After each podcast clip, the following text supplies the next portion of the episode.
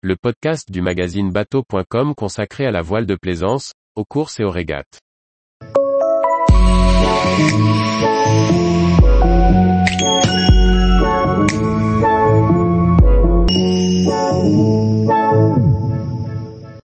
Route du Rhum 2022, le week-end des hold-up en Ocean 50 et IMOCA.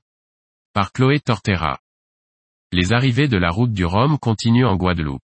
Dimanche 20 novembre pour les Ocean 50 et lundi 21 novembre pour les IMOCA, les vainqueurs ont franchi la ligne d'arrivée.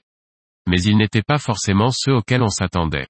Le finish offert en Ocean 50 par Quentin Vlaminck sur Arkema et Erwan Leroux sur Quessio était haletant. Si le premier a mené la flotte quasiment tout du long des 3500 milles du parcours, les derniers 100 milles ont vu la situation s'inverser.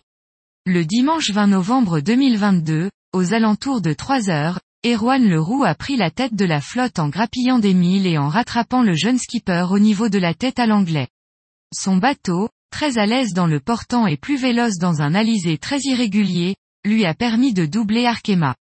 C'est finalement à 6h50 et 52 secondes heure locale, soit 11h50 et 52 secondes heure de Paris qu'Erwan Leroux franchit la ligne d'arrivée de la route du Rhum destination Guadeloupe. Son temps de course de 10 jours, 21 heures, 35 minutes et 52 secondes lui permet aussi d'établir un nouveau temps de référence.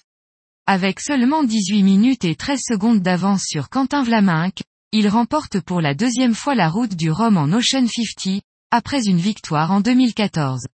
En IMOCA, si Charlie Dalin sur Apivia prend rapidement les commandes de la flotte, il emmène avec lui un petit lot de proches poursuivants, dont Thomas Ruyant sur Linked Out.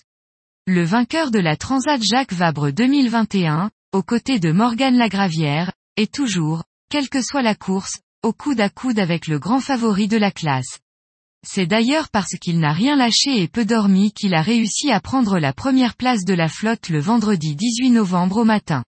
C'est donc fatigué et ému que le nordiste a passé la ligne d'arrivée de la course lundi 21 novembre à 2h51 25 secondes heure locale, soit 7h51 25 secondes heure de Paris. Il aura mis 11 jours, 17 heures, 36 minutes et 25 secondes et améliore ainsi le temps de référence de François Gabard en 2014 de 12 jours 4 heures 38 minutes. Thomas offre ainsi sa deuxième victoire sur la route du Rhum, après une victoire en classe 40 en 2010. Charlie Dalin prend la seconde place du podium, franchissant la ligne d'arrivée 2 heures 1 minute 46 secondes plus tard. Les deux hommes effectuaient leur dernière course sur leur bateau actuel et mettront à l'eau leur nouvelle monture en début 2023. Pour le vainqueur, il s'agit d'un plan coche fino-conque, pour Charlie Dalin, d'un second plan verdier.